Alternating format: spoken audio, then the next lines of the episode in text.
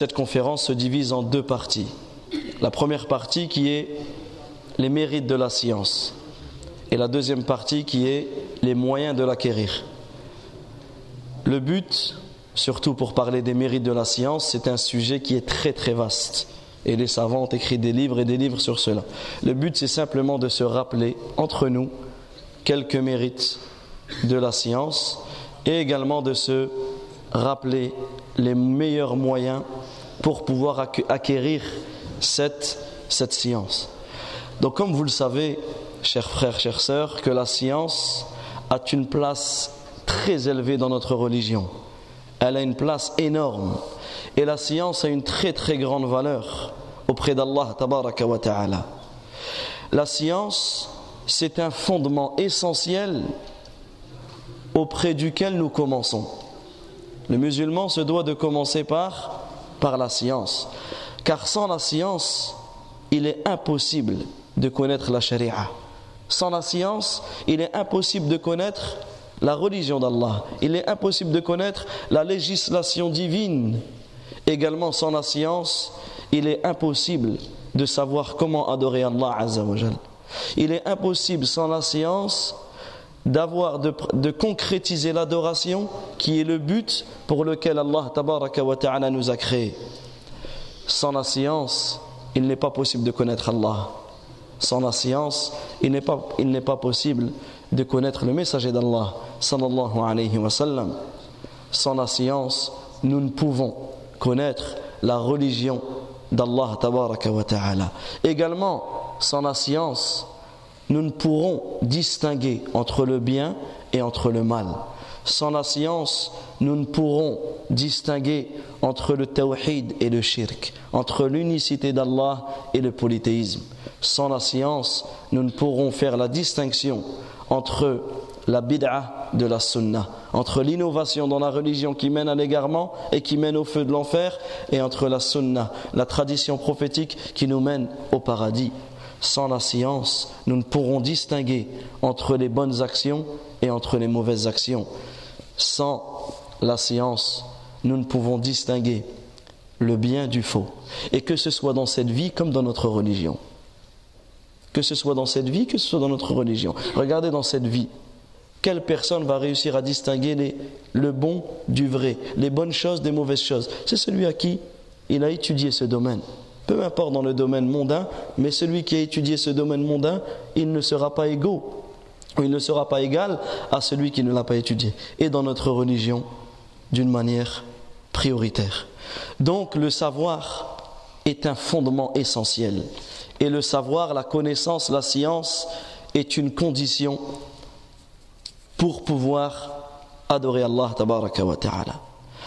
La science, chers frères, chères sœurs, c'est le point de départ. C'est le point de départ, c'est la base, c'est une condition pour c'est une condition préalable, comme Allah tabaraka wa ta'ala le mentionne dans le verset. Allah azza jalla dit Fa'lam, fa'lam, annahu la ilaha illallah. Fa'lam, annahu la ilaha illallah.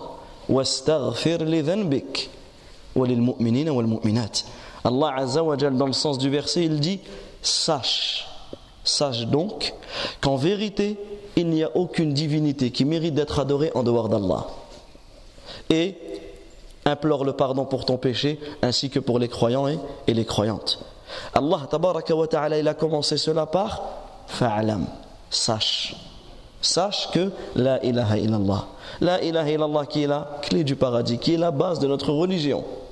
Mais pour pouvoir l'appliquer, pour pouvoir la concrétiser, la personne se doit d'avoir la science et se doit d'avoir la, la connaissance. Et également, lorsque nous méditons sur la vie du prophète qui est notre exemple, qui est notre modèle, et lorsque nous méditons et nous regardons comment il vivait, eh bien nous trouvons que la première chose qu'il disait le matin, après avoir prié, après avoir fait les azkar après la salat, et cela tous les jours et d'une manière fréquente. Qu'est-ce qu'il répétait alayhi salatu wa salam Il disait, après la prière du subh, Allahumma inni as'aluk ilman nafi'a wa rizqan tayyiba wa amalan mutaqabbala. tous les matins de sa vie, sallallahu alayhi wa sallam, qu'est-ce qu'il disait? Oh Allah, je te demande une science utile. Une science utile. Un bien licite et une œuvre acceptée. Et, subhanallah, cette invocation, au début, je voulais en faire la conférence que sur cette invocation. Car cette invocation, dans cette invocation, pourquoi le prophète la disait le matin et ne la disait pas le soir? Parce que dans cette invocation, nous avons les, les trois objectifs de la vie du musulman. Les trois objectifs de notre journée.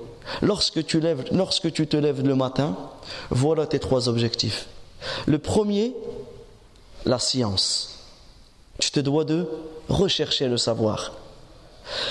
La deuxième, un bien licite. Tu te dois de rechercher un bien, de rechercher ta subsistance, d'aller travailler. Et le troisième, c'est une œuvre acceptée. Et regardez, le prophète il a demandé rizqan tayyiba. Il n'a pas demandé rizqan, yani ayu rizqin. Le prophète a demandé un bien licite. D'accord. Ensuite, il dit wa amalan mutaqabbala et une œuvre acceptée. Il n'a pas demandé n'importe quelle œuvre ou n'importe quel bien. Mais ces deux choses qu'il a demandé, la première chose qu'il a demandé, c'est quoi? C'est la science. Pourquoi? Parce que sans la science, tu ne, peux pas, tu ne peux pas différencier entre le bien licite du bien illicite. Et sans la science, tu ne peux pas différencier entre la bonne action et la mauvaise action. C'est pour cela que le prophète, dans son invocation, la première chose qu'il demandait au début de sa journée, c'était Allahumma inni as'aluk ilman nafi'a. Oh Allah Azza wa je te demande une science utile. Donc à partir de cela, nous pouvons en déduire que la science est une source de clarté pour celui qui la détient. La science est une lumière par laquelle Allah ta'ala nous guide. Et écoutez à titre d'exemple ce verset énorme, ce verset magnifique.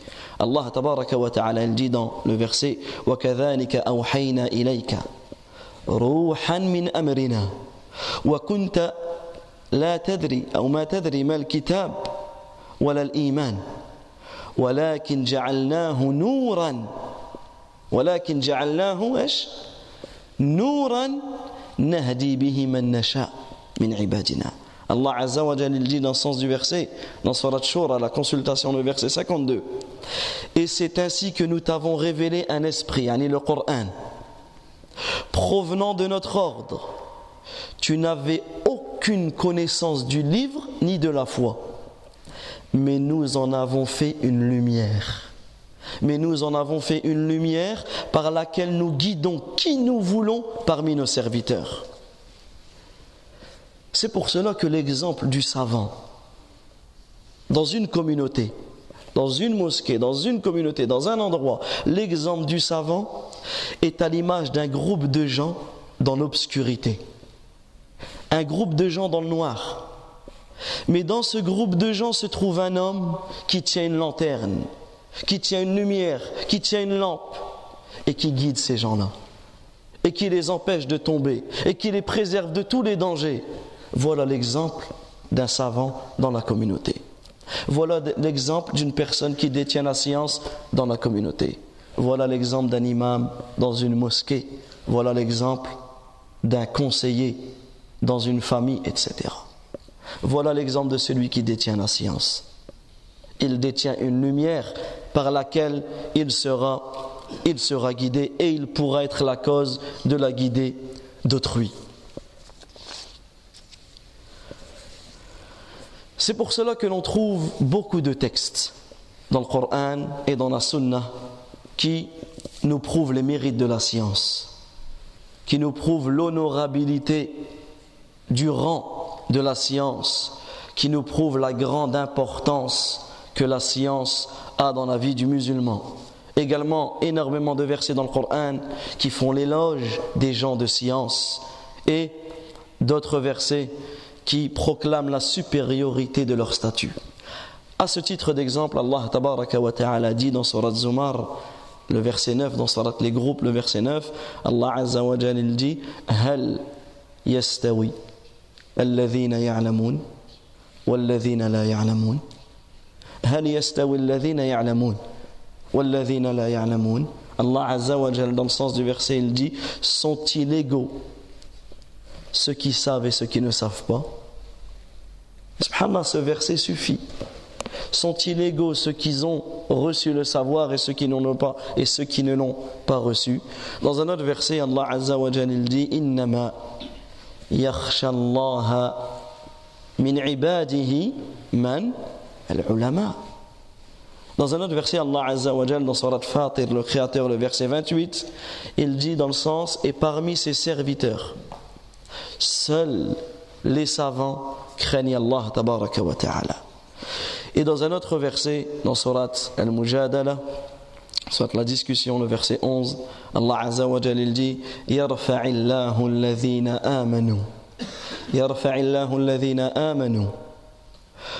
منكم والذين أوتوا العلم درجات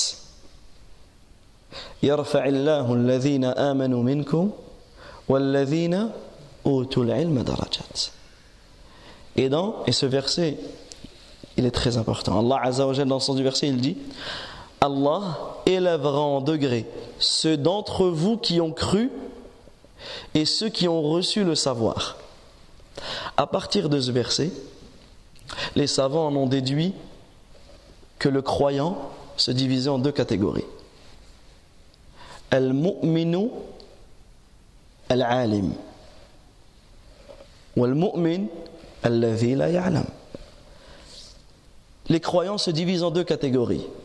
Le croyant savant et le croyant qui n'est pas savant. Le croyant qui a reçu le savoir et le croyant qui n'a pas reçu le savoir. Dans les deux, il y a un bien. Mais Allah Azza wa élèvera en rang, parmi les croyants, il élèvera en rang ceux qui savent sur ceux qui ne savent pas.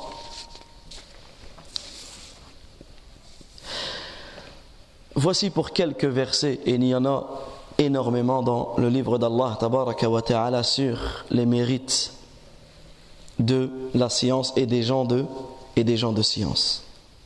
Sachez également que la sunna du prophète Muhammad sallallahu alayhi wa sallam est remplie de hadiths magnifiques, nous indiquant la noblesse de la science, son mérite énorme, nous incitant à l'apprentissage de la science et à son acquisition. À ce titre, nous allons citer un hadith qui est connu auprès de tous. Mais quel beau hadith que le fait de se rappeler de ce hadith qui est rapporté dans le Mousnad de l'imam Ahmad et qui a été rendu bon, Hassani Ghayrihi, par Sheikh al-Albani, rahimahullahu ulama'ina. Le prophète alayhi salatu wa salam, il dit من سلك طريقا يلتمس فيه علما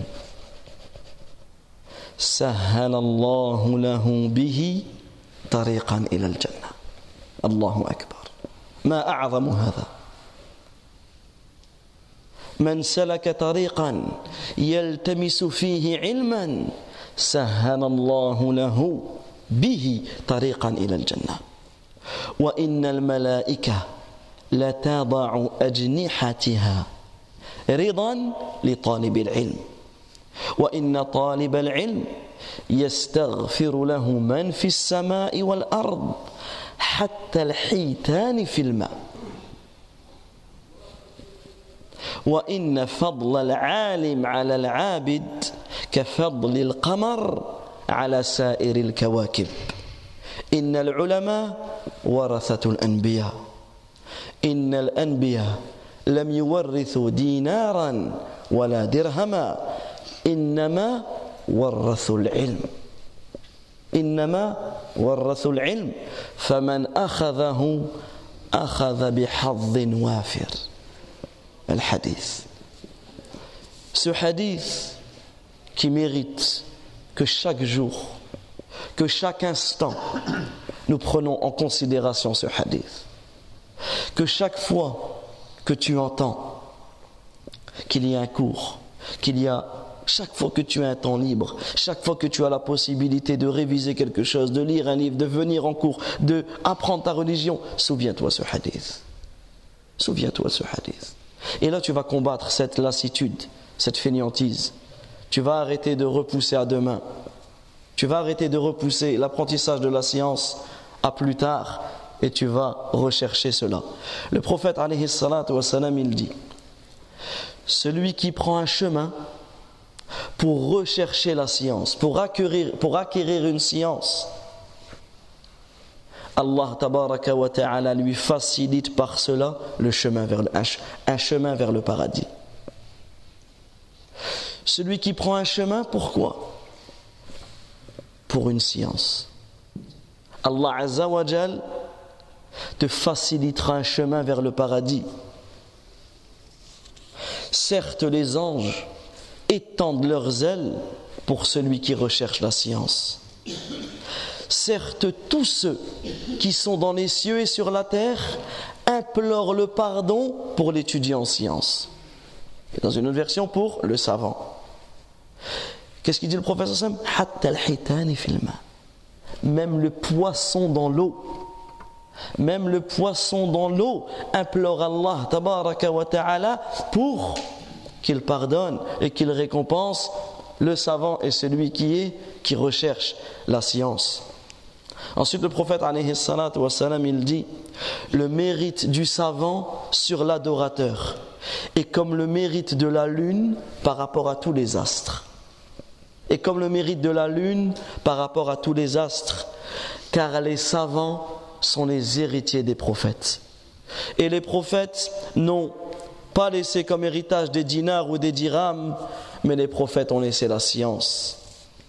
Celui qui l'apprend aura pris une part importante. Yani celui qui en hérite aura certes recueilli une part énorme. Donc ce hadith, nous devons premièrement y prendre conscience. Et deuxièmement, nous devons nous le rappeler chaque jour, chaque instant, que ce soit pour nous que ce soit pour nos épouses, que ce soit pour nos enfants. Ne restons pas ignorants de la religion d'Allah wa ta'ala. Ne restons pas ignorants du livre d'Allah wa ta'ala. Et à partir de ce hadith, l'imam al-Tabarani rapporte dans son livre Al-Awsat, qui est un, livre de un al-rijal, il rapporte une histoire qui s'est passée avec Abu Huraira, radiyallahu anhu. Et cette histoire, elle, est, elle mérite que l'on s'arrête dessus et qu'on la médite. Abu Huraira, radiyallahu anhu, passa près du marché qui était à Médine. Et il s'arrêta un moment et il a vu les gens en train de vendre, en train d'acheter, en train de parler, en train de rigoler. Et il s'est arrêté et il interpella les gens du marché. Et leur a dit, oh vous les gens du marché, qu'est-ce qui vous retient? Qu'est-ce qui vous retient? Qu'est-ce que vous faites là? Et ils n'ont pas compris. Ils lui ont dit, de quoi parles-tu, oh Abu Huraira? Comprends pas. Qu'est-ce qui se passe? Il lui dit, voilà que l'héritage laissé par le messager d'Allah sallallahu alayhi wa est en train d'être partagé et vous vous restez là et vous ne partez pas prendre votre part d'héritage. Ils sont en train de distribuer l'héritage du prophète alayhi et vous vous êtes là au marché et vous ne prenez pas votre part. Vous avez droit à une part. Ils ont tout laissé. Ils ont tout quitté. L'héritage est distribué et nous nous sommes là. Il y a plus d'argent dans un héritage que dans ma vente. Donc ils sont tous, ils lui ont dit, qu'est-ce qu'ils lui ont dit? Il lui ont dit, mais où se trouve-t-il? Où cet héritage est distribué? Il lui a dit à la mosquée. Allez voir à la mosquée, cet héritage est distribué. Et ils ont tout quitté, ils sont rentrés dans la mosquée. Ils sont ressortis. Et Abu ils ont tous regardé Abu Huraira. Il leur a dit, mais qu'est-ce qui se passe? Qu'avez-vous-il Qu'avez-vous donc? Il dit, Abu Huraira.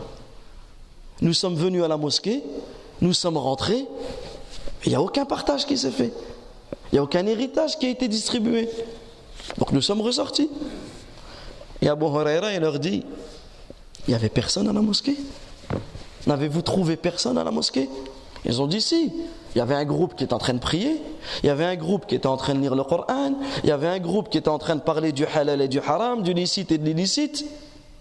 Et là, Abu Huraira, il les a regardés et leur a dit Wayhakum, Wayhakum, malheur à vous, fadhaka mirath Muhammad sallallahu alayhi wa sallam. Malheur à vous, voici l'héritage du prophète, voici l'héritage de Muhammad sallallahu alayhi wa sallam. Car celui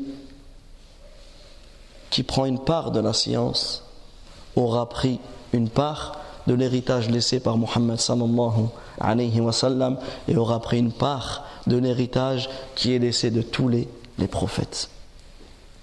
Et on sait comment l'être humain et l'héritage font deux. Ben voilà le réel héritage.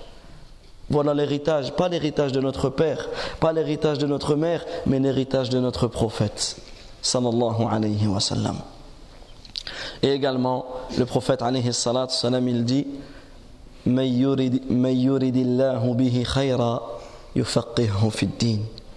Celui à qui Allah azza veut du bien, celui à qui Allah azza veut du bien, il lui donne la compréhension de la religion.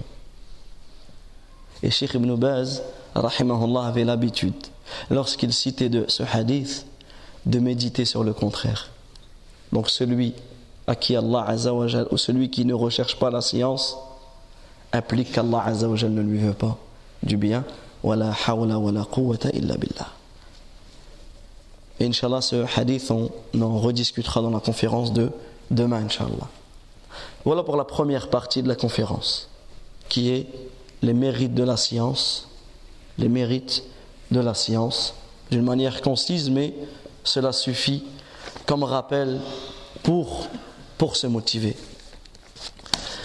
Une fois que nous avons pris conscience de cela et que nous prenons des bonnes résolutions cette nouvelle année, cette nouvelle année qui vient de débuter, le musulman se doit de prendre des bonnes résolutions.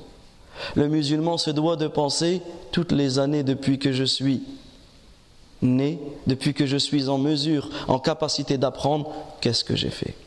Qu'est-ce que j'ai appris? Quel effort j'ai fourni pour l'apprentissage de ma religion? Quel effort j'ai fourni pour connaître mon Seigneur?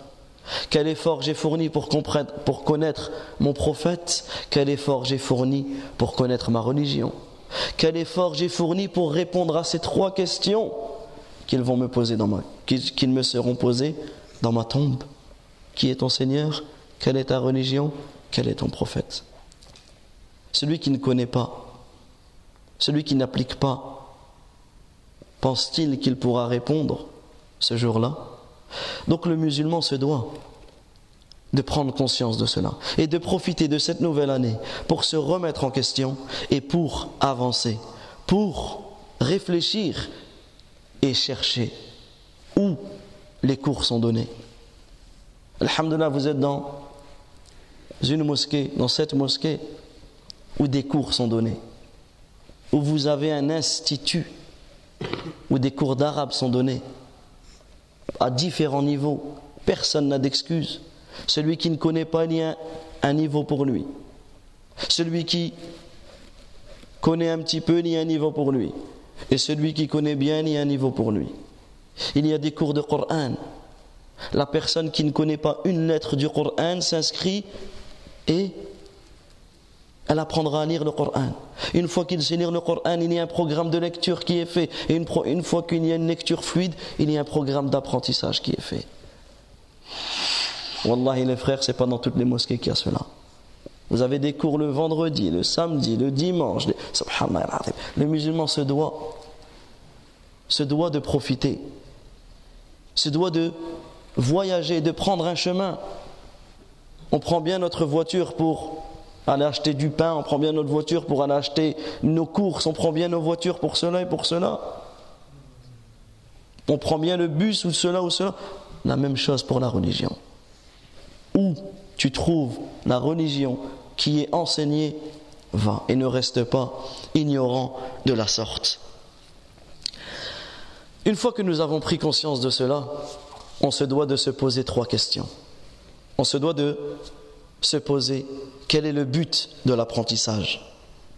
Est-ce que nous savons réellement ce que nous devons apprendre? Est-ce que nous savons comment acquérir cette science et connaissons-nous les chemins pour l'acquérir? Trois questions. Pourquoi nous apprenons? Que devons-nous apprendre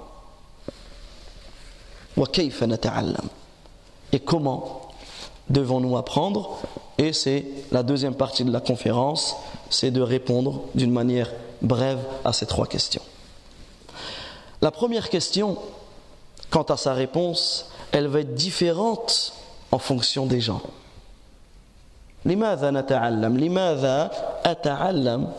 Pourquoi j'apprends Chaque personne aura une réponse différente en fonction de son but et de son intention et de son objectif.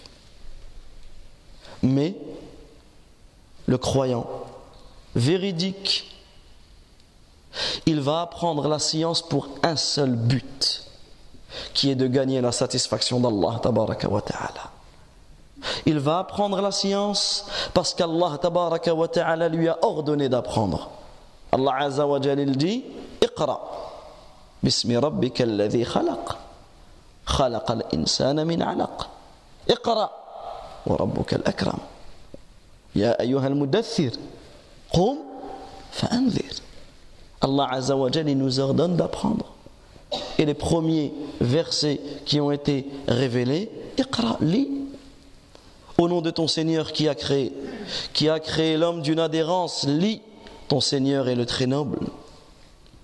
Donc la personne, elle apprend la science parce que son Seigneur, parce que son Maître, parce que son Créateur lui a ordonné et l'a incité à cela. Et également lorsque l'on médite sur le Coran, on voit et on en déduit qu'Allah nous a incité à demander l'augmentation dans la science et la croissance dans la science. Allah Azza wa il dit en s'adressant à son prophète wa qul rabbi zidni ilma. Allah Azza wa en s'adressant au prophète il dit et dit ô mon Seigneur accrois augmente mes connaissances. Donc le croyant il apprend la science pour gagner la satisfaction d'Allah Azza le croyant, il apprend la science pour gagner la récompense énorme qu'Allah a promis aux gens de science. Le croyant apprend la science pour gagner le succès dans cette vie et dans l'au-delà, et la joie dans cette vie et dans l'au-delà, car Allah élèvera le croyant qui a appris, qui a les connaissances par rapport au croyant qui n'a pas les connaissances. Et également le croyant, il se doit de prendre exemple sur l'imam des savants, le savant des savants, l'exemple des créatures, Muhammad sallallahu alayhi wa sallam. Car le prophète alayhi salam, il s'est soumis à l'ordre d'Allah tabaraka wa ta'ala lorsqu'il lui a lorsqu'il lui a ordonné d'apprendre. C'est pour cela que il est obligatoire pour le musulman d'être sincère dans son apprentissage, d'être sincère envers Allah tabaraka wa ta'ala. Et c'est pour cela que l'imam Ahmed, rahimahullah ta'ala, rahmatan wasi'a, il disait Al-ilmu la ya'diluhu shay'un. إذا صلحت النيه وقيل وما صلاحها وما صلاحها. قال رحمه الله أن تنوي بالعلم رفع الجهل عن نفسك وعن غيرك. هذا هو صلاح النية. Cela que l'imam Ahmed, rahimahullah, il disait la science ou salam. Il n'y a aucune chose qui est équivalente ou il n'y a aucune chose qui équivaut à la science lorsque son intention est bonne. Et nous on dit mais quelle est la bonne intention? Il lui a dit la bonne intention dans la recherche de la science, c'est que tu as l'intention d'enlever l'ignorance de ton cœur ou d'enlever l'ignorance de ta propre personne et d'enlever l'ignorance des autres aussi. Car le but dans l'apprentissage, c'est de transmettre. Ce n'est pas d'apprendre, d'apprendre, d'apprendre et de tout garder pour toi. Et également, c'est pour cela que le prophète alayhi salam, il dit les actes ne valent que par leurs intentions et chacun sera rétribué en fonction de son intention. Et l'intention se doit d'être renouvelée car les cœurs changent, les objectifs divers, les objectifs se diversifient. Donc le musulman se doit de renouveler chaque jour son intention. Quant à la deuxième question, que devons-nous apprendre? Il n'y a aucun doute que la meilleure des sciences, c'est la science de la religion, la, science de la parole d'Allah, la science de la parole du prophète la science du but pour lequel Allah nous a créé, nous a créé la science du tawhid, la science de l'unicité d'Allah, la science de la croyance de, des musulmans, la science des piliers de l'islam, des piliers de la foi, des fondements de notre religion, la science du halal et du haram. Car parmi ce que l'on a cité, il y a des choses dont la personne ne peut être ignorante. Il y a des choses dont la personne ne peut être excusée de son ignorance. La personne est obligée de savoir comment prier, comment jeûner, comment adorer Allah, comment s'écarter du polythéisme, comment être sincère envers Allah. Ensuite, la personne se doit de prendre conscience et de mettre en priorité la science du Coran réciter convenablement le Coran, corriger ses prononciations. Également, le Coran, cela ne suffit pas de le lire simplement. On se doit également de méditer et de apprendre l'explication et l'essence et de méditer sur l'essence du Coran et également, comme nous le verrons demain, inshallah, la mise en pratique également l'apprentissage de la sunna, l'apprentissage des hadiths, l'étude des hadiths, de la biographie du prophète, ainsi que de ses compagnons et des savants de l'islam, également la science de la jurisprudence et les fondements du fiqh au le fiqh, comme cela est enseigné dans, dans cet institut. Quant à la science de cette vie, la science de, que l'on apprend dans les universités, dans les lycées, dans les collèges, la médecine, l'ingénierie, etc., si la personne met son intention en apprenant cela d'être utile à la communauté, eh bien qu'il sache qu'il sera récompensé en faisant cela. Il sera récompensé de son étude et il trouvera cette étude parmi ses bonnes actions le jour où il rencontrera son Seigneur Tabaraka wa Ta'ala. Et nous terminons la conférence par la réponse à la troisième question. Par le fait de répondre à la troisième question. Comment devons-nous apprendre? Comment devons-nous apprendre. Il est important pour le musulman de se munir et de s'orner et de s'embellir des comportements de l'étudiant en science. Car celui qui recherche la science se doit d'étudier comment la rechercher. Et parmi, parmi les comportements les plus importants que la personne doit se munir, c'est la sincérité comme nous l'avons vu. Et également, le fait de demander l'aide d'Allah ta'ala. Tu vas apprendre le Coran, tu vas apprendre l'arabe, tu vas apprendre le fiqh, tu vas apprendre comment cela, comment cela. Demande à Allah Azza wa de t'aider. Et c'est pour cela que le prophète alayhi salam, qu'est-ce qu'il disait le matin comme on a vu? Allahumma inni as'aluka ilman nafi'a. Oh Allah Azzawajal, je te demande une science utile. Le prophète salam demandait l'aide d'Allah wa ta'ala. Et c'est pour cela que Allah wa ta'ala nous a ordonné au minimum 17 fois par jour de dire dans notre prière Iyaka nasta'in. Et c'est toi seul dont nous implorons le, secours. Et également, après avoir demandé l'aide d'Allah, wa ta'ala, la personne doit faire les causes. Et parmi les causes, pour pouvoir acquérir la science, il y a la patience. Il y a la patience. Tu te dois de patienter et de ne pas te décourager. Également, il y a le fait de donner beaucoup de temps à l'apprentissage. Car comme certains parmi les pieux prédécesseurs disaient, la science, si tu lui donnes tout ton être, si tu lui donnes tout ton temps, elle te donnera qu'une partie d'elle. Mais si tu lui donnes qu'une partie de toi, elle ne te donnera rien. On se doit de donner du temps à l'apprentissage. On se doit d'être sérieux et de faire des efforts. On se doit de fréquenter les gens de science. On se doit de revenir à nos savants, d'étudier les livres des savants, de les acheter, d'écouter les cours des savants de l'islam.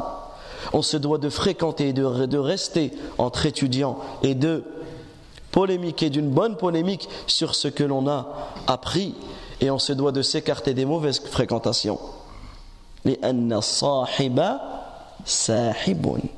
Car celui que tu fréquentes va te tirer vers. S'il est bon, il va te tirer vers les bonnes choses, et s'il n'est pas bon, il va te tirer vers l'insouciance. Également, le musulman se doit de gérer son temps et de s'écarter de toutes les futilités qui vont l'écarter de l'apprentissage de sa religion. Et le musulman se doit de mettre cela en priorité, car si on se laisse avoir par cette vie, cette dunya ne s'arrête jamais.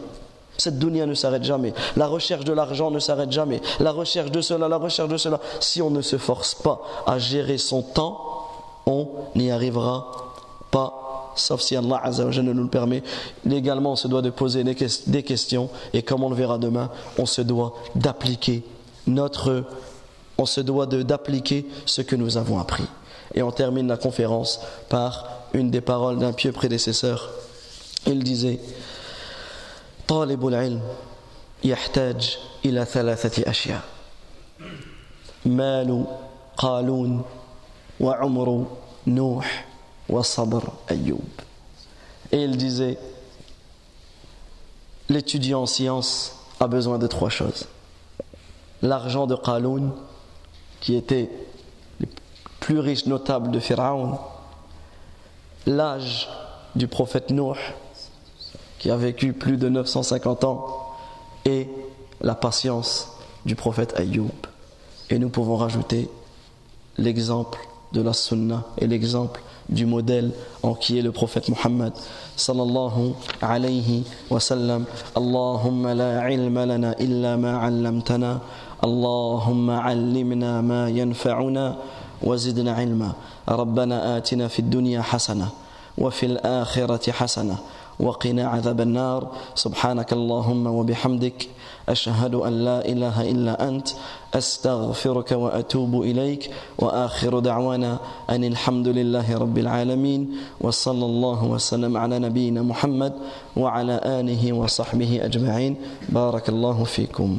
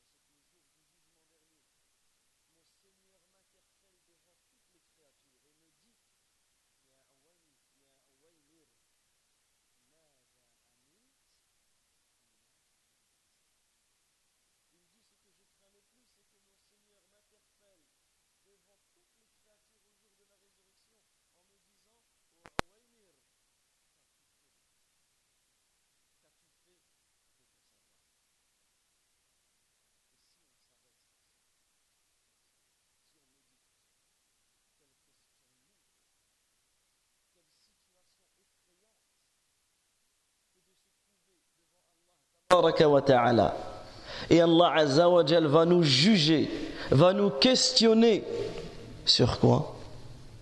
Sur notre savoir. Avons-nous mis en pratique ce que nous savons? Avons-nous mis en pratique ce que nous apprenons? Avons-nous mis en pratique ce que nous écoutons, ce que nous lisons?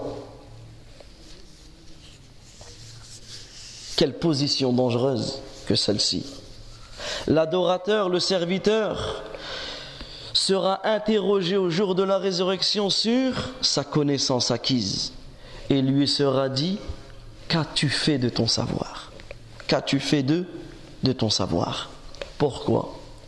Car le but visé dans la science, c'est la mise en pratique. Le but visé dans l'apprentissage du Coran, dans la lecture du Coran, c'est la mise en pratique de ce Coran. Le but visé dans la lecture des hadiths du prophète c'est la mise en pratique de ces hadiths.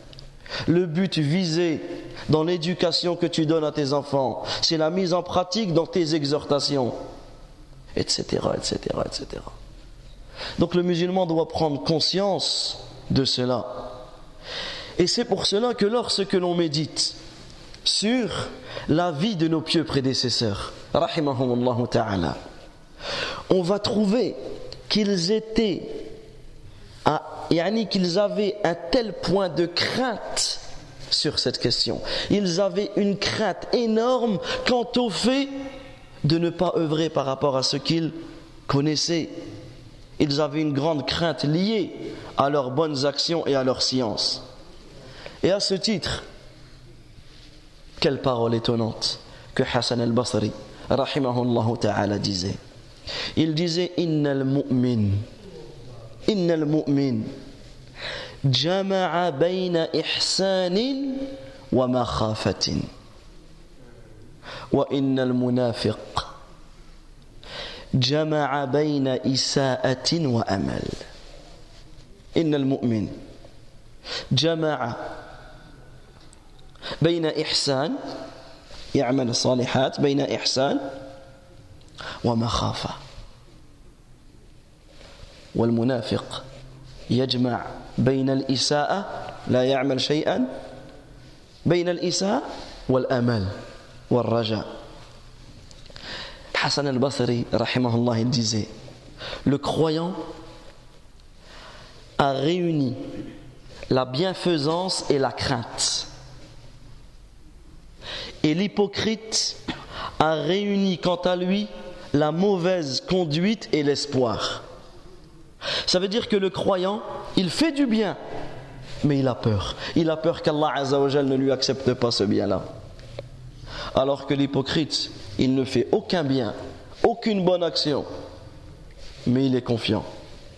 Mais il est confiant. Regardez là la situation entre ces deux catégories de serviteurs, ces deux catégories qui sont le croyant, les serviteurs d'Allah et les hypocrites.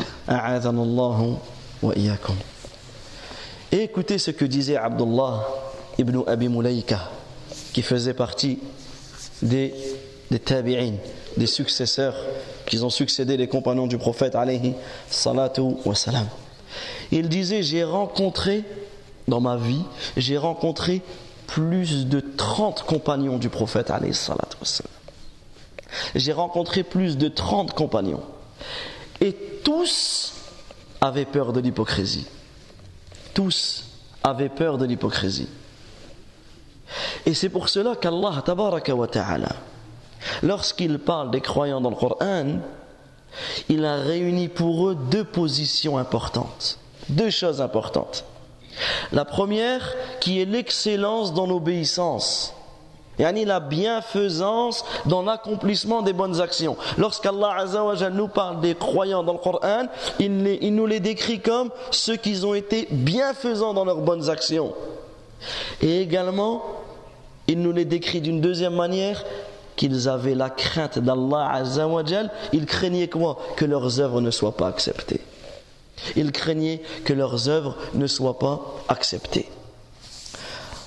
À titre d'exemple, Allah tabaraka wa ta'ala il dit والذين يؤتون ما آتوا والذين يؤتون ما آتوا وقلوبهم وجلة وقلوبهم وجلة أنهم إلى ربهم راجعون أنهم إلى ربهم راجعون Allah Azza wa Jal, il dit dans le sens du verset, dans Surat al-Mu'minun, le verset 60, en parlant des croyants, qui donnent ce qu'ils donnent, les bonnes actions, qui, donnent ce qu'ils donnent, tandis que leurs cœurs sont pleins de crainte, à la pensée qu'ils doivent retourner à leur Seigneur, à la pensée qu'ils doivent retourner à leur Seigneur.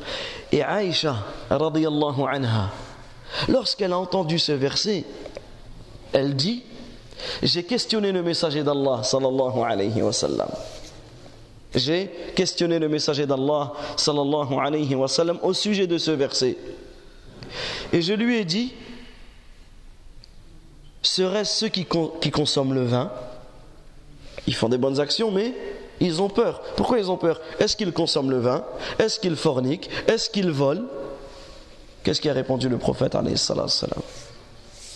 Il a dit là, Yabnata Siddiq. Oh que non, oh toi fille du véridique d'Abu Bakr Siddiq. ولكنهم الذين يصومون ويصلون ويتصدقون ويخافون يخافون ماذا ألا يتقبل منهم أولئك أولئك الذين يسارعون في الخيرات il dit non. Aux filles du véridique. Ce sont plutôt ceux qui jeûnent, ceux qui prient, ceux qui s'acquittent des aumônes, mais qui craignent que leurs actions ne soient pas acceptées d'eux mais qui craignent que leurs actions ne soient pas acceptées d'eux. Et ensuite il dit, alayhi ce sont ceux-là qui se précipitent vers les bonnes œuvres. Ce sont ceux-là qui se précipitent vers, vers les bonnes œuvres. Également, lorsque l'on médite sur le Coran, Allah Azza wa Jal et la situation des prophètes. Allah Azza wa Jal il dit, وَإِذْ يرفع إبراهيم القواعد من البيت وإسماعيل ربنا تقبل منا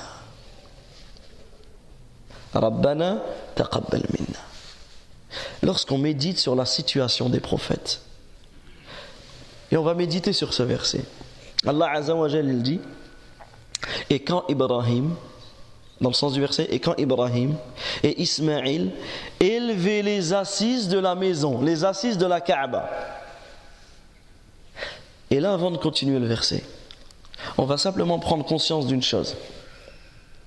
Ibrahim alayhi salam et Ismaïl, Allah tabaraka wa ta'ala, ta'ala, il les a choisis pour être les premiers à construire la Kaaba. Quelle belle action! Ils sont de leurs propres mains, ils construisent les fondations de, pas les fondations de n'importe quelle maison, les fondations de la Kaaba. On continue le verset. Et quand Ibrahim et Ismaël élevaient les assises de la maison, qu'est-ce qu'ils disaient? Ô notre Seigneur, accepte ceci de notre part quelle merveilleuse action qu'ils étaient en train d'accomplir. Et avec cela, qu'est-ce qu'ils demandaient? Oh Allah Azza wa Jal, Rabbana taqabbal minna. Accepte ceci de nous. Et lorsque Wuhayb ibn al-Ward, ta'ala, qui était un des tabi'in, un des successeurs des, des compagnons, lorsqu'il a lu ce verset, regardez la méditation, la méditation que nos pieux prédécesseurs avaient sur le Coran. Et que le Coran, ce n'est pas simplement une manière de lire ce verset. On le lit d'une manière rapide et on ne réfléchit pas à ses sens. Regardez sa situation. Il lisait ce verset et il pleurait. Il est passé sur ce verset et il a pleuré, il pleurait, il pleurait, il pleurait.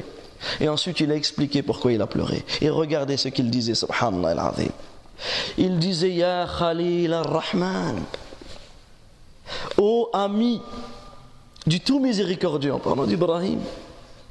Tu élevais les assises, les fondations de la maison du tout miséricordieux et tu avais peur que cela ne soit pas accepté de toi. Regardez l'action qu'il était en train de faire et même en faisant cela, il avait peur que cela n'était pas accepté de lui. Que dire de nous? Que dire de nous Que dire de nous qui malheureusement tombons dans cette routine, dans cette routine, œuvrer, on prie, pour nous c'est devenu normal, sans savoir est-ce que notre prière a été faite convenablement. C'est pas le sujet, mais c'est important qu'on fait une très légère parenthèse. Allah Azza wa dans le Coran, qu'est-ce qu'il dit? Wa salah. Allah Azza wa ne dit pas wa. Allah Azza ne nous dit pas et priez. Non, mais il dit et accomplissez la prière. Et les savants, ils ont beaucoup expliqué ce terme. Wa salah. Et accomplissez la prière, c'est-à-dire, c'est pas, ça ne veut pas dire simplement et prier et priez vos cinq prières, non. Et accomplissez la prière comme Allah vous l'a demandé. Et accomplissez la prière comme le prophète a prié. La personne se doit de méditer sur ça.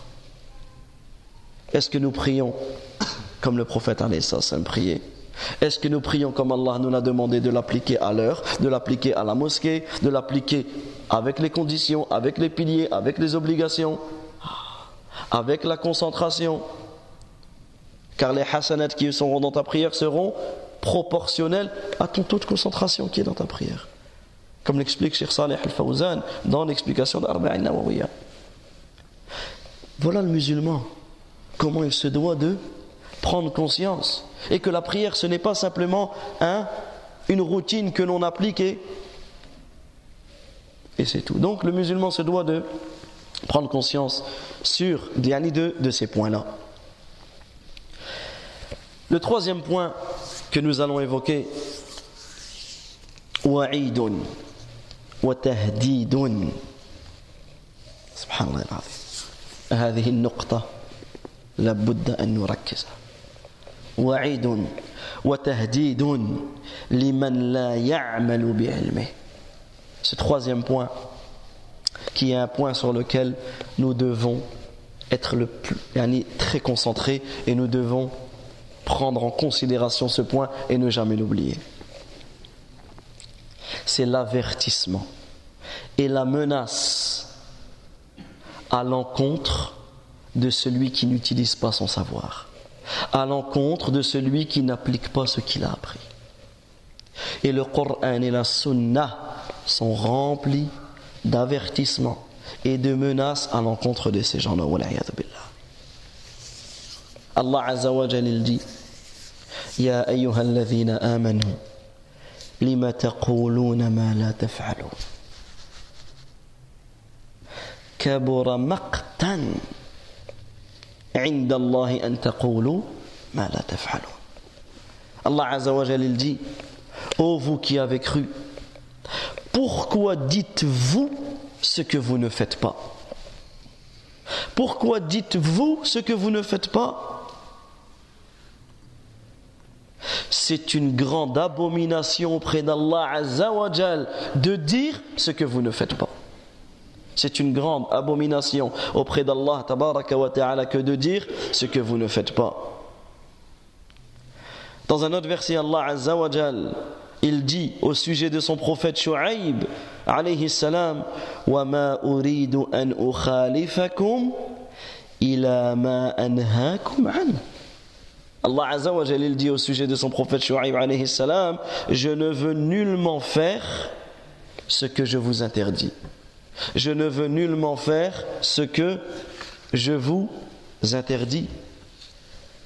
Et également, la sunna est remplie de hadiths de ce genre. Notamment, nous allons citer le hadith d'Usama.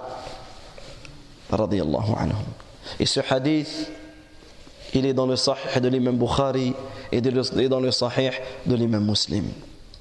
Le prophète nous dit On ramènera un homme au jour de la résurrection, au jour du jugement dernier. On amènera un homme, imaginez cette situation, toutes les créatures attestent et verront cela. On amènera un homme au jour du jugement dernier, et on le culbutera en enfer, on le jettera en enfer et ses entrailles se desserveront, ses entrailles sortiront. Et il tournera autour d'elle comme un âne tourne autour d'une meule. Et les habitants de l'enfer, ils vont tous se réunir auprès de cette personne-là. Les, les habitants de l'enfer vont être intrigués de cette situation. Et ils vont tous se mettre, venir autour de lui, et lui disaient, mais c'est un tel, mais qu'est-ce que tu fais là? Il y a Foulan, mais on, te connaît, tu nous ordonnais le bien. Ils vont reconnaître cette personne. Ils vont nous dire qu'est-ce que tu fais là? Tu nous commandais de faire le bien et tu nous interdisais d'accomplir le blâmable. Qu'est-ce qu'il va dire? Qu'est-ce qu'il va dire? Il va dire Bala.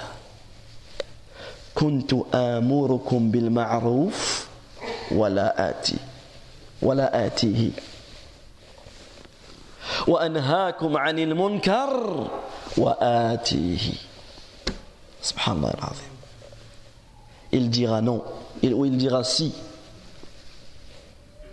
je vous recommandais le bien alors que je ne le faisais pas et je vous interdisais le blâmable alors que je le faisais regardez la situation de cette personne et dans un autre hadith qui a été rapporté par l'imam Ahmad dans son Mousnad, le prophète sallallahu a vu lors de son ascension aux cieux, il a vu un groupe de personnes.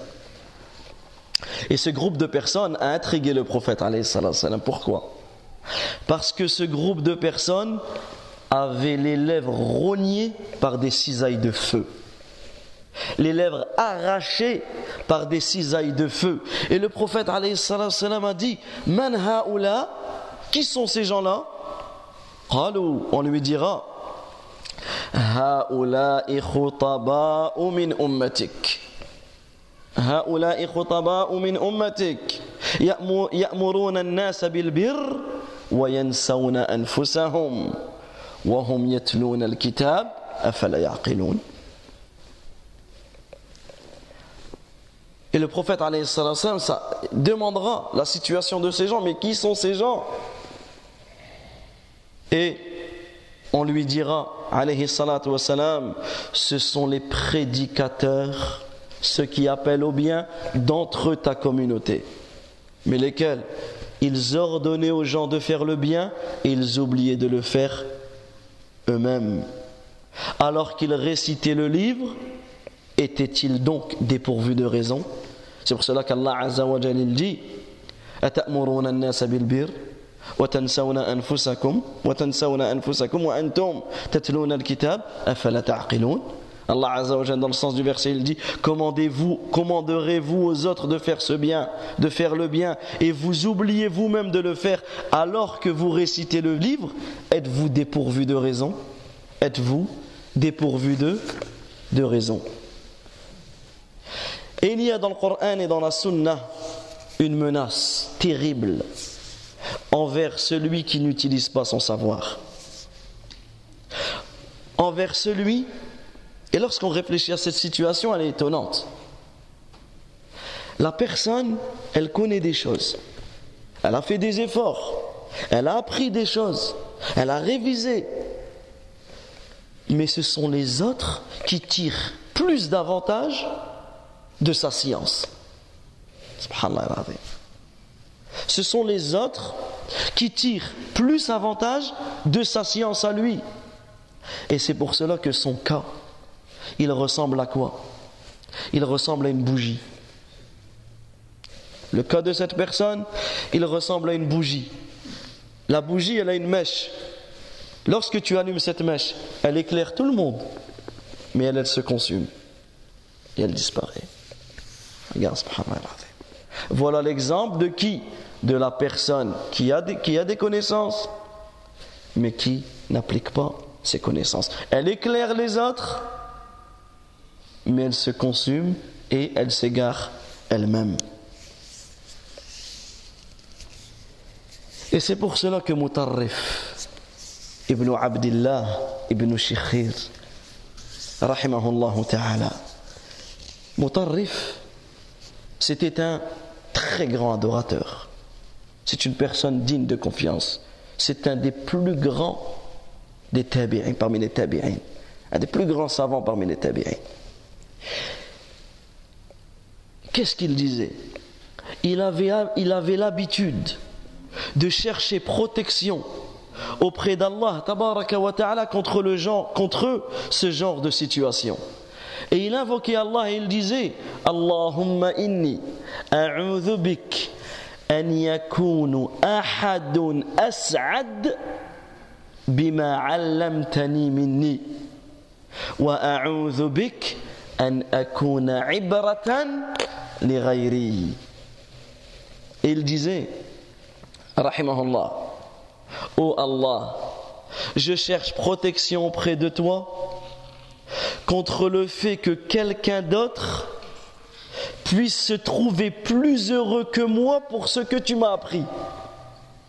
Je cherche protection auprès de toi contre le fait que quelqu'un d'autre se trouve plus, heureux que moi sur ce que tu m'as appris.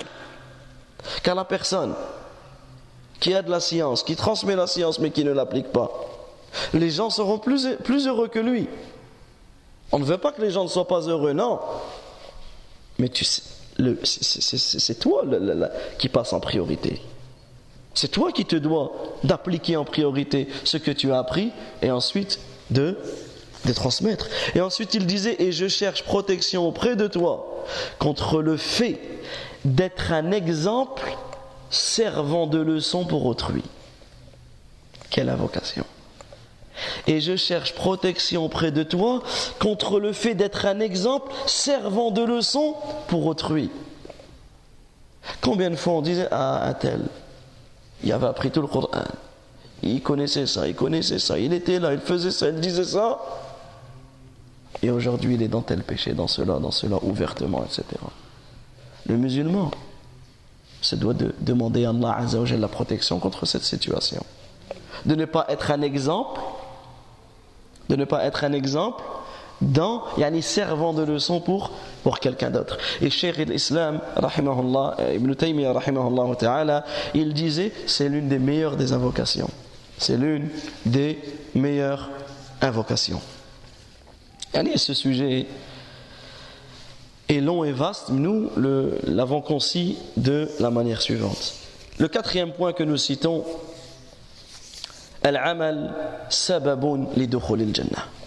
c'est que les actes sont une cause pour entrer au paradis. Et lorsque l'on médite sur le Coran, les savants en ont, les savants en ont déduit qu'il y avait plus de 50 versets dans le Coran citant la récompense relative à la foi et à la pratique des bonnes œuvres la foi et la pratique des, des bonnes œuvres. En sachant une chose, c'est quoi? C'est que les pratiques des bonnes œuvres font partie de la foi. Mais si Allah les a dissociées pour prouver l'importance de cela. Et parmi cela, Allah il dit Man salihan min dhakarin wa untha ou untha wa huwa mu'min فلنحيينه حياة طيبة ولنجزينهم أجرهم بأحسن ما كانوا يعملون Allah Azza wa Jalla dit dans Surat les abeilles le verset 97 dans le sens du verset quiconque homme ou femme fait une bonne œuvre tout en étant croyant nous lui ferons vivre une bonne vie nous lui ferons vivre une une bonne vie hayatan tayyiba et nous les récompenserons certes en fonction des meilleurs de de leurs actions donc les actes, chers frères, chères sœurs, les actes sont une cause pour l'entrée au paradis. Mais ce, ne, sont pas grâce à tes actes que tu rentreras au paradis. Car la personne qui rentrera au paradis rentrera au paradis par ses rentrera au paradis par la miséricorde d'Allah et non pas par ses œuvres. C'est pour cela que le prophète alayhi salam, il dit Lan yudkhila ahadan jannah le prophète salam, il dit personne ne rentrera au paradis grâce à ses actions, dans le sens de la contrepartie. Ce n'est pas parce que tu as prié que tu rentres automatiquement au paradis, non. Mais tu rentreras au paradis parce que tu as gagné la miséricorde d'Allah. Et c'est parce que tu as fait des bonnes actions que tu gagnes la miséricorde d'Allah Et les compagnons qui étaient autour de lui ont dit, même même pas toi au messager d'Allah, même toi tu ne rentreras pas au paradis par tes actes. Et il répondit non, même pas moi, à moins qu'Allah wa à moins qu'Allah m'enveloppe de sa grâce et de sa miséricorde. Le point suivant que nous citons, al-amalu sababun li al-ilmi wa c'est que la pratique, le fait d'œuvrer, c'est une cause de la consolidation de la science et de son enracinement. Car si on néglige la pratique, la science disparaîtra. Et on, vit, on a tous vécu cette situation. Tu apprends des sourates, tu apprends le Coran, mais tu ne les mets pas en pratique. Il y a des sourates, subhanallah c'est comme si tu ne les avais jamais appris. Des hadiths que tu as lus, que tu as étudiés, que tu as appris, tu ne les as pas mis en pratique. Peut-être dix ans après, tu dis, subhanallah, je me souvenais plus de ce hadith. Comment ça se fait qu'il est parti? Parce que tu ne l'as pas mis en pratique. Des invocations que l'on a appris, que l'on a connues, mais on ne les met pas en pratique, elles partent. Un exemple de al-istikhara. L'invocation de la prière de la consultation. Celui qui la connaît. La prière la consultation, c'est tout le temps qu'on doit la faire. Mais la personne qui l'oublie, elle regarde la mise en pratique de cela. Et des exemples, on pourrait en donner jusqu'au Fajar, des exemples de nos vies, du fait que le fait que nous n'avons pas mis en pratique notre science, cette science est partie. C'est pour cela que Ali, radiallahu anhu, il disait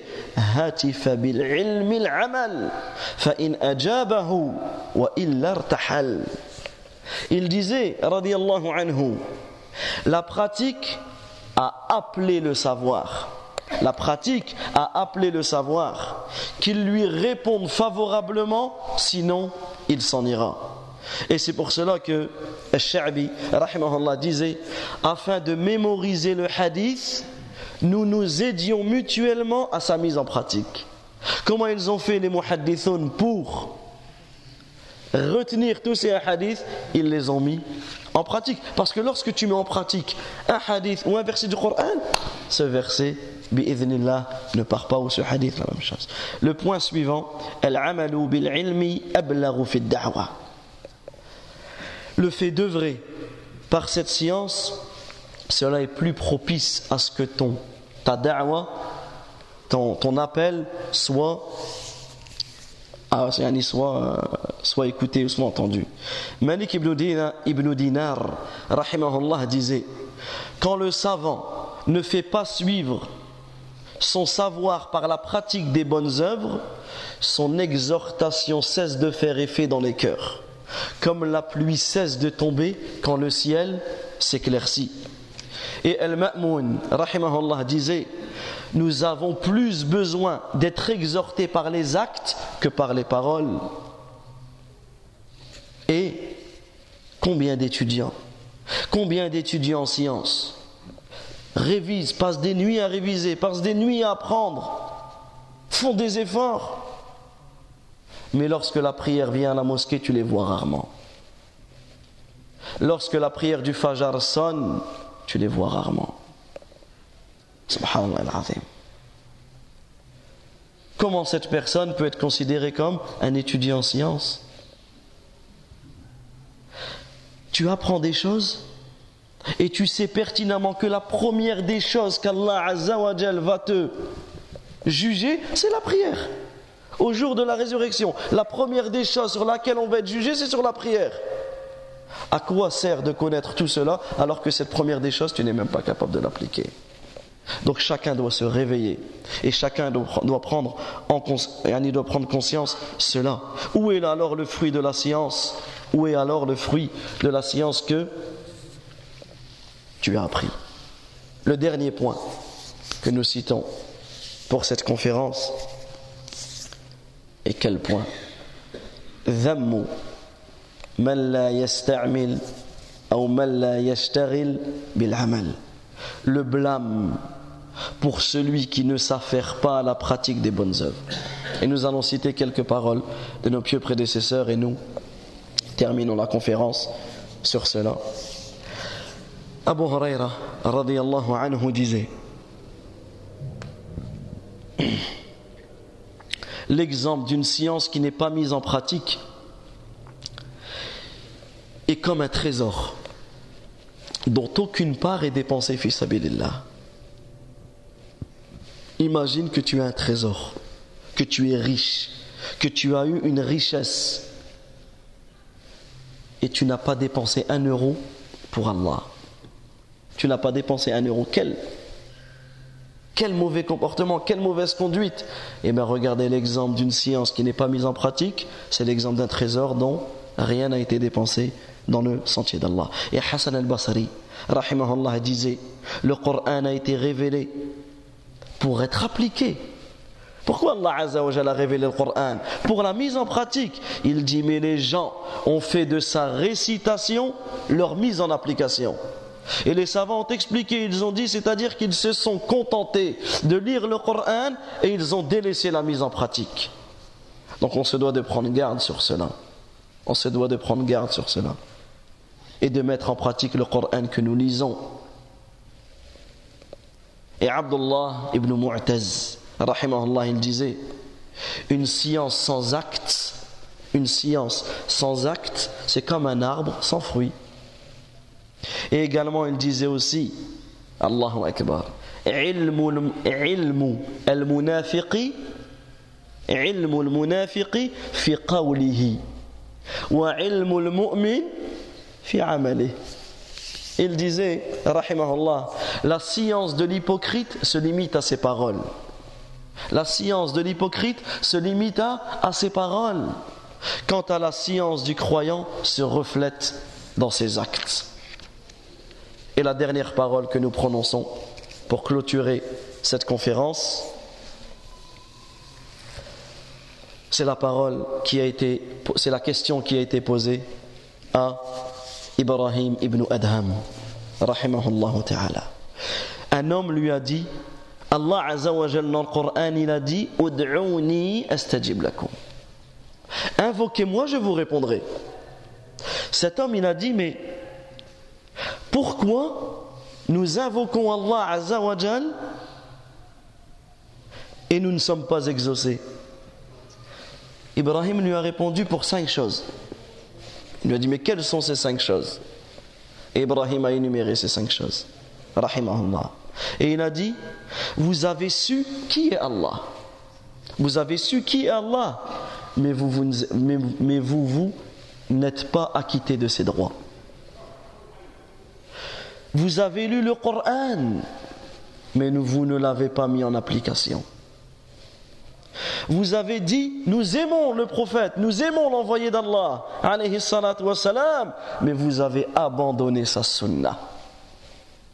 Vous avez dit, nous implorons Allah pour maudire le shaitan, mais vous lui obéissez. Et vous fermez les yeux sur vos défauts, mais vous suivez et vous suivez, Yani, vous suivez les défauts des autres. Vous avez fermé les yeux sur vos défauts, mais vous ouvrez les yeux, vous suivez les défauts des autres. Les sœurs hier ont demandé, les sœurs hier ont demandé à ce qu'ils puissent avoir des questions-réponses. Malheureusement, le temps ne nous le permet pas, mais les questions que les sœurs ont, elles peuvent les envoyer sur la boîte mail de l'institut. Tu peux nous, nous la rappeler? Institut, institut mosquée du, du 6 De toute façon, est sur le site de la mosquée. N'hésitez pas à poser les questions sur le site de la mosquée. Inch'Allah, vous aurez une réponse. Et pour celui qui veut plus d'informations, parce que le temps est très court, pour celui qui veut plus d'informations à, quant à cette conférence ou quant à ce sujet, toute la conférence sans exception a été tirée d'un livre qui, est traduit en français, qui s'appelle Les œuvres fruits de la science. Et il est vendu dans les librairies. Donc n'hésitez pas, celui qui veut plus d'informations, il, il, qu'il peut acheter ce livre. Et celui qui a accès à la langue arabe, ce livre on peut l'avoir gratuitement sur le site donc du Shir Abdelrazak Al-Badar. On tape sur son site et on a son livre gratuitement. Subhanakallahumma wa bihamdik. أشهد أن لا إله إلا أنت أستغفرك وأتوب إليك وآخر دعوانا أن الحمد لله رب العالمين وأعتذر للتأخر. بارك الله فيكم.